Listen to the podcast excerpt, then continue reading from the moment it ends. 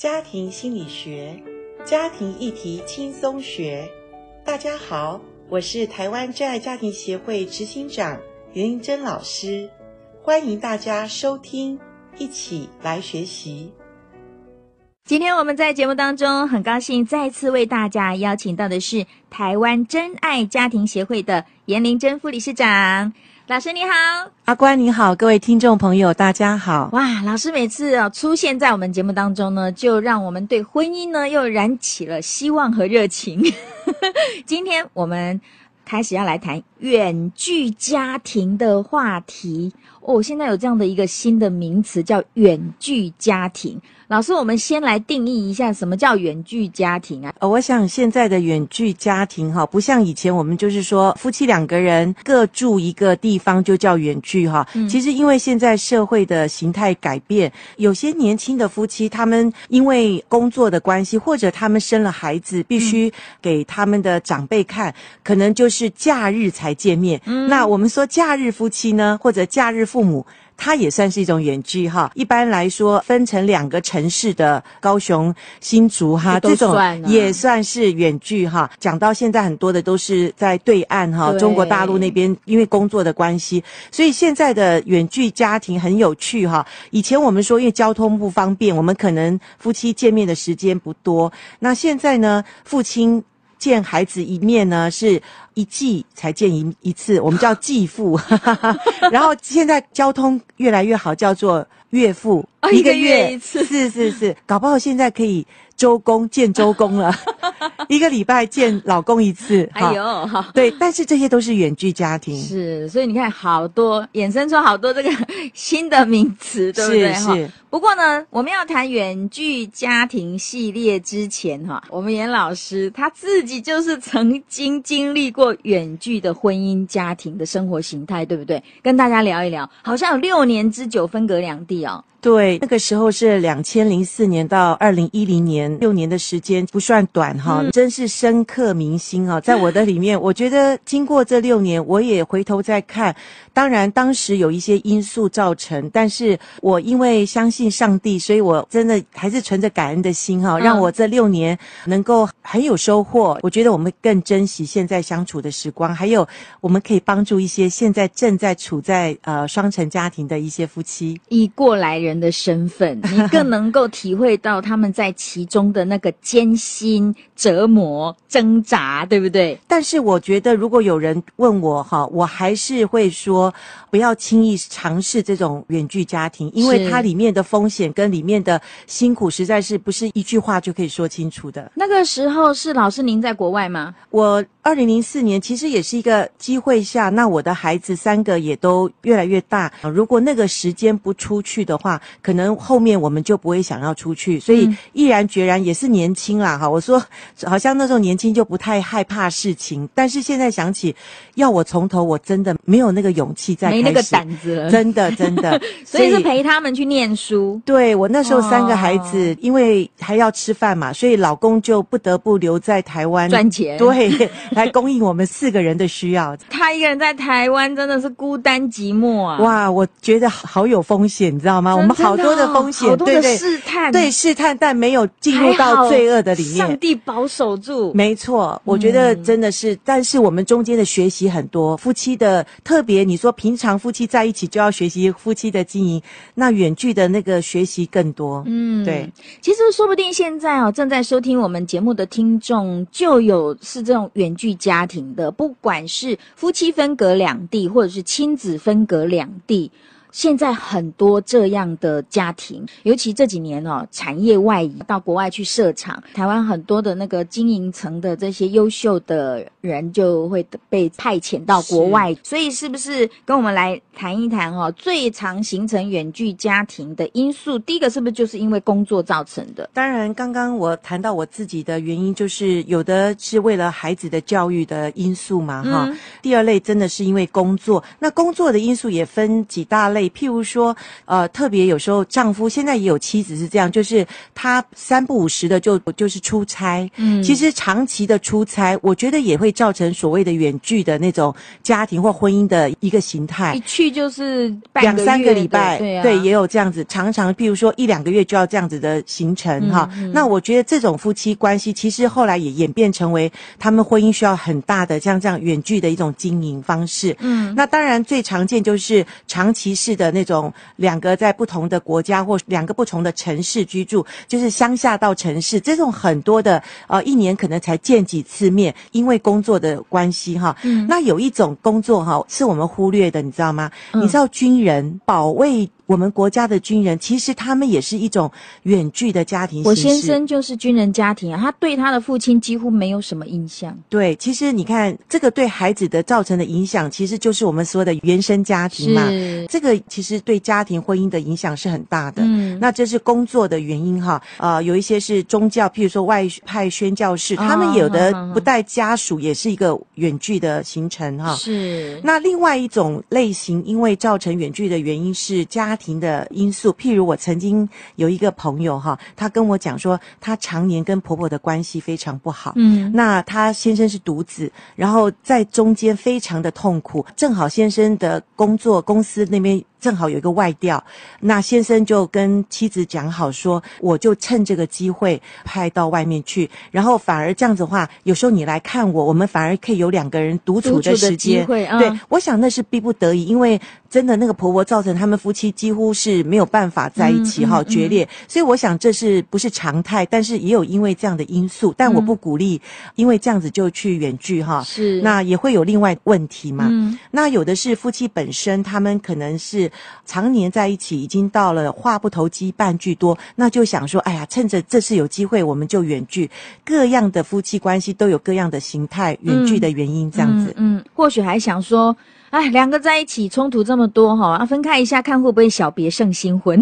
哦，可是我我说小别胜新婚最好是离开家，两个人去小别一下哈，两个人离开家庭，然后两个人去度个假。哦，是这样的小别，而不是两一两个人分别，那非常有问题，而且会造成后面。可能不能收拾的残局哦。对这个啊，我们一系列的远距家庭这个内容里面呢，我们都会跟严老师来谈到。如果说真的因为刚刚老师提到各种因素，好像必须要选择远距家庭、远距婚姻的话，要怎么样来好好的考虑沟通哦？我们这个决定之前的三思非常重要。还有老师也要跟大家来分析一下哈、哪一些人你真的不要轻易尝试。远距家庭，今天为大家访问到的是台湾真爱家庭协会的严玲珍副理事长。我们这一系列要跟大家谈的是远距家庭。诶，很可能突然今天你老公回来了，说：“诶，公司要把我外调去哪里？”啊，是。那家这个妻子突然听到这样子，会非常的 shock。其实呢，我在教会有一些姐妹也是啊，他们的先生在这种高科技产业，哇。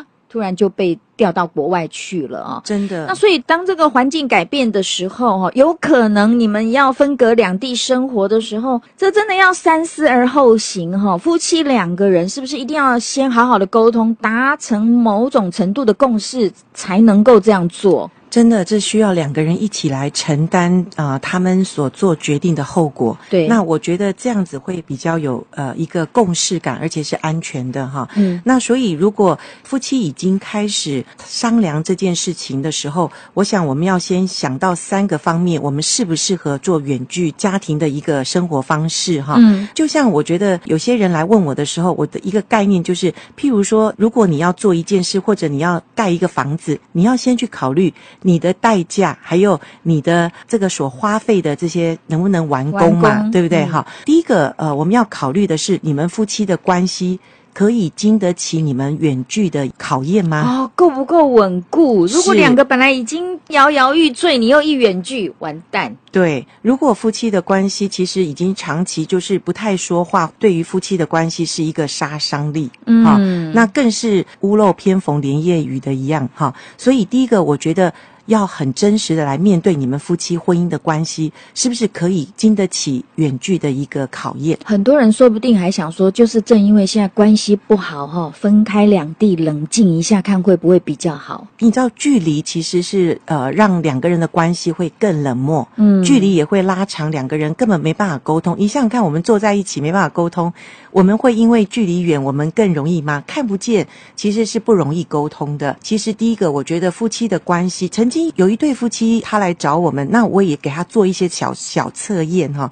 那在这个测验里面，其实他们的关系是不够达到他们可以去远距的一个分数哦。但是我可以看得出来，他们是因为真的夫妻关系不好，所以太太还是毅然决然带着孩子要出国。再好的辅导或者再怎么样的人劝他们，可能都很难。都不听。对，嗯、可是我觉得真心想要讨论的夫妻呢，我们可以来坐下来好好的讨论，可以去尝试这样的一个呃，算是试验或者一个很煎熬的这种关系哈。嗯、我觉得这个需要去考虑的。第一个是夫妻关系，嗯，那第二个是亲子关系，亲子之间哈，孩子的成长是需要父母一起来照顾他们，特别我觉得做父亲的，嗯，因为我们在家里面一般都是母亲嘛，哈，母亲来做一个教养孩子的一个角色。呃，父亲那一边，他如果缺乏在里面的话，其实会造成成长中孩子的一个缺乏。那所以呢，呃，亲子关系里面，尤其孩子的年龄也是要考虑的一个项目里哈。那第三个我要讲的很重要，也很现实的，叫做种植也要重量。有的时候我们会想说，哎呀，夫妻在一起本来就不是很恩爱了，然后爸爸也没有对孩子那么的关心，那远距有什么关系呢？哈、嗯，那我要请问，就是说种植要重量，有没有考虑到你们如果真的远距，你们一年要见面几次？嗯，那见面几次，这就要关乎到我们代价哦，哈。那我自己呢，我们在六年当中，其实我跟我先生，我这样算起来哈，嗯，我们的代价是。我们就是所谓代价，就是金钱。我们来机票来回往返，对，可以真的买一部呃进口的轿车，真的啊。为了爸爸，哎，我们家三个孩子，然后我们家总共五个人嘛。那我自己说，如果真的要远距，一年至少至少嗯要见面六次。不管本的啦，对，不管我们回来或我先生去这样子，那你想想看六次这个机票钱多少？一家五口哈，所以这是很真实的一个附代价，嗯，我们才能维持或者说。兼顾一下我们的家庭。对，如果说我们没有办法去承担这样的一个代价，就会变成很少见面了。很少见面，关系怎么建立？对，我们就形同陌路。渐渐，其实我们就不太想要见面了。对呀、啊，那你久久看孩子一次，哎呦，孩子又大这么多了哦，孩子完全没有参与他的成长。是，其实这是我们所忽略，这个代价好大哦，是比我们看得见那个金钱的机票钱还大哦。没错，没错。哎，所以哈、哦，这几个层面哈、哦，是你们决定要远距之前一定要先 检验一下，是很实际的嘛，哈，很实际，嗯、嘿，就是你们一定要维持家庭的关系，那你就要付代价，你要不要付你金钱代价？你赚的钱够不够你来回的这些那么多的机票钱呢？嗯、所以这样讲起来，就是说，如果你们关系本身又不好。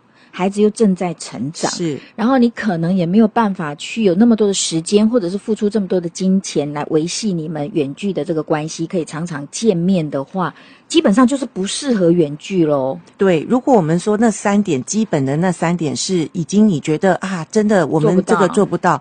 真的没办法换一个工作或怎么样，嗯，要保住家庭，因为我们说再成功的事业没有办法弥补婚姻家庭的失败，是这个代价我们要不能小看。是你们真的夫妻两个要坐下来好好的盘算一下，也许这样的一个外调这样的工作哈，你增加了哪些薪水，但是你们要负担的这些交通往返的费用，还有失去的亲子关系，好，甚至呢夫妻之间的关系渐行渐远。划不划算？是非常的大哦，老师。可是讲到这样子，可是可能现在正有在远距的这种夫妻，也不是那么的绝对的绝望啦。哈。我们陆陆续续，我们继续在下一次哈，我们会来谈到远距婚姻会面临什么样的挑战。那既然决定要远距来生活的话，彼此双方要做好什么样的约定，这个也很重要哈。那当然包括亲子的问题，还有啦，远距大家最怕的就是